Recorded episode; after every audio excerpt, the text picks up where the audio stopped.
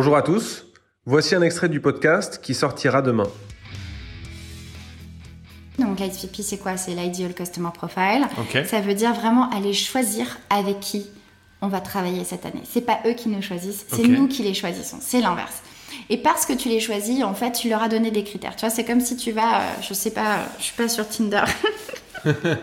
Mais tu vois, si tu, tu vas sur Matchmaker ou un de ces trucs-là, tu vas mettre un certain nombre de critères et tu vas pas prendre ceux qui sont pas dans ces critères-là. Pourquoi Parce que tu sais que si tu fais des rendez-vous avec ces gens qui ne sont pas dans ces critères, bah, tu vas perdre ton Tu temps. vas pas ton temps. Et en fait, aujourd'hui, en tant que commercial, tu ne veux pas perdre ton temps. Tu veux que chaque action, chaque email, chaque euh, social selling, en fait, elle soit ultra puissante pour te ramener du revenu. Bien sûr. Et donc, la première étape, c'est de savoir, c'est de te dire, c'est qui mon match, en fait. Hmm. Et bien connaître, euh, bien connaître dans ton patch avec qui tu vas travailler euh, cette année dans cette, euh, dans, dans cette crise économique, si on peut dire.